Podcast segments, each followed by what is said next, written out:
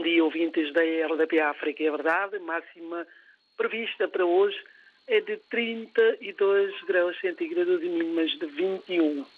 Sol mesmo ardente, ardente, mas nestas primeiras horas com um pouco de fresquinho. Daqui a nada vai começar a aquecer mesmo. E vai ser preciso ir a garrafa d'água e também a sombra. E quanto à atualidade?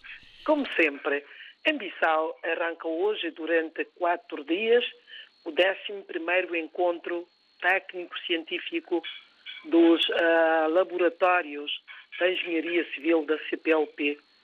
Portanto, segundo uh, a organização, uh, quer com a iniciativa promover uma reflexão sobre a experiência adquirida pelos Estados-membros através das parcerias entre os laboratórios da engenharias, aliás, laboratórios da engenharia civil e lições aprendidas com esta forma de cooperação.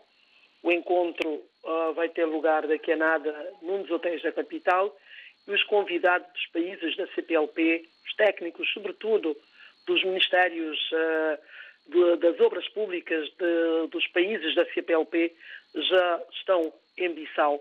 Ontem uh, efetuaram uma visita a Mar Azul, que é um local maravilhoso também nos arredores de Bissau, e hoje vão estar num dos hotéis da capital para a abertura oficial deste encontro que vai durar quatro dias.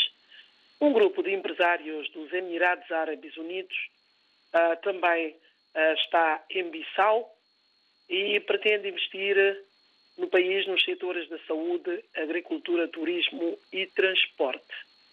Ontem a delegação esteve na zona insular da Guiné-Bissau mais concretamente na ilha de Caravela, onde os empresários manifestaram o interesse de reabilitar uh, pistas do aeroporto de Caravela.